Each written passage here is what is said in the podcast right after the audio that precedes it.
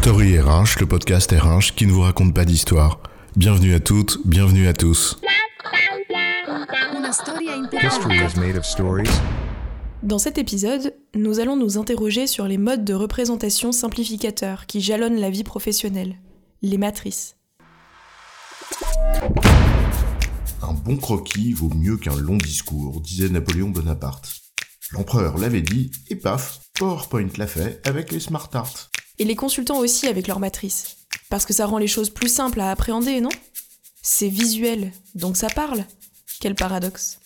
Le simple est toujours faux, ce qui ne l'est pas est inutilisable, écrivait Paul Valéry dans Œuvre 2. Du coup, voilà quoi, t'as besoin d'un dessin?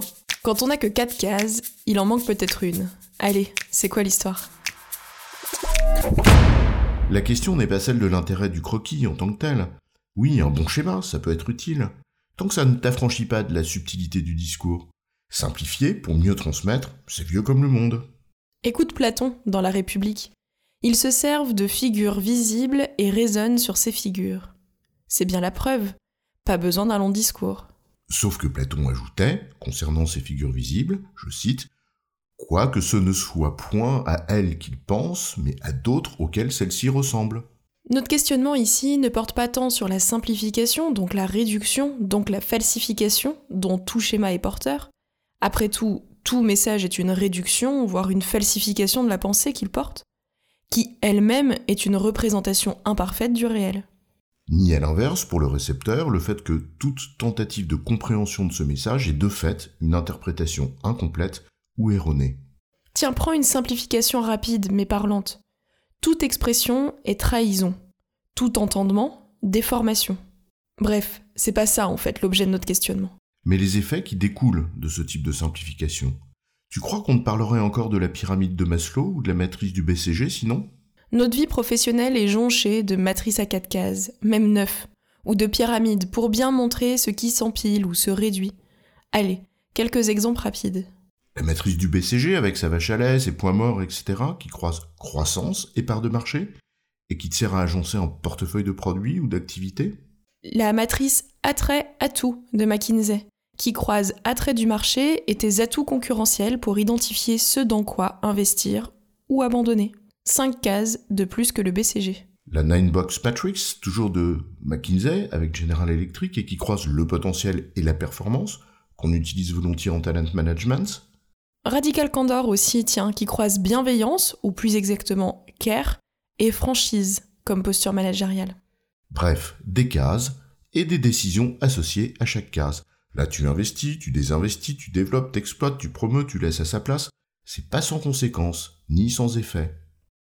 Premier effet, c'est qu'en créant des cases avec deux axes qui sont orthogonaux, tu les opposes implicitement. Ou si tu ne les opposes pas vraiment, tu les poses au minimum comme étant les deux critères d'analyse à retenir. Et tu occultes d'autres facteurs de décision, qui peuvent pourtant être importants. Comme la notion de temps ou de cycle de vie différent d'une activité à l'autre par exemple dans la matrice BCG. En fait, tu incites à focaliser sur une partie seulement des facteurs d'analyse. Tu laisses également penser que c'est simple, avec une forme de systématisation dans le passage du résultat de l'analyse à la décision.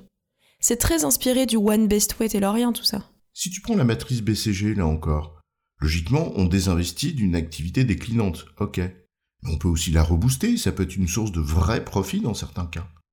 On peut aussi peut-être, par exemple, la transposer ailleurs, dans un autre pays.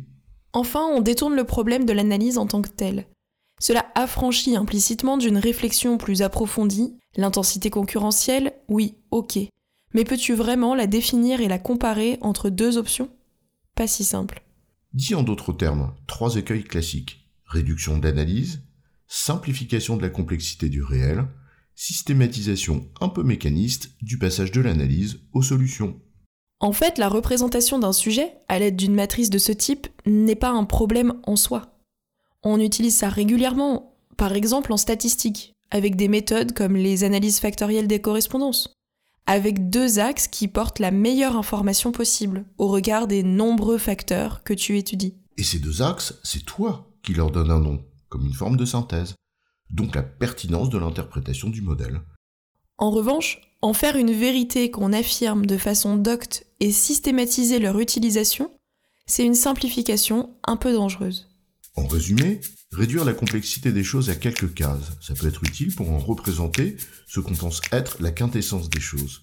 Mais en étant bien conscient qu'il ne s'agit que d'une interprétation, d'une synthèse par nature réductrice, qui n'affranchit pas d'une analyse profonde, nuancée, et ne doit pas enfermer dans des solutions stéréotypées. J'ai bon chef? Oui, tu as bon, mais on va pas en faire toute une histoire. Story RH, le podcast RH qui ne vous raconte pas d'histoire. Retrouvez tous les épisodes sur storyrh.fr.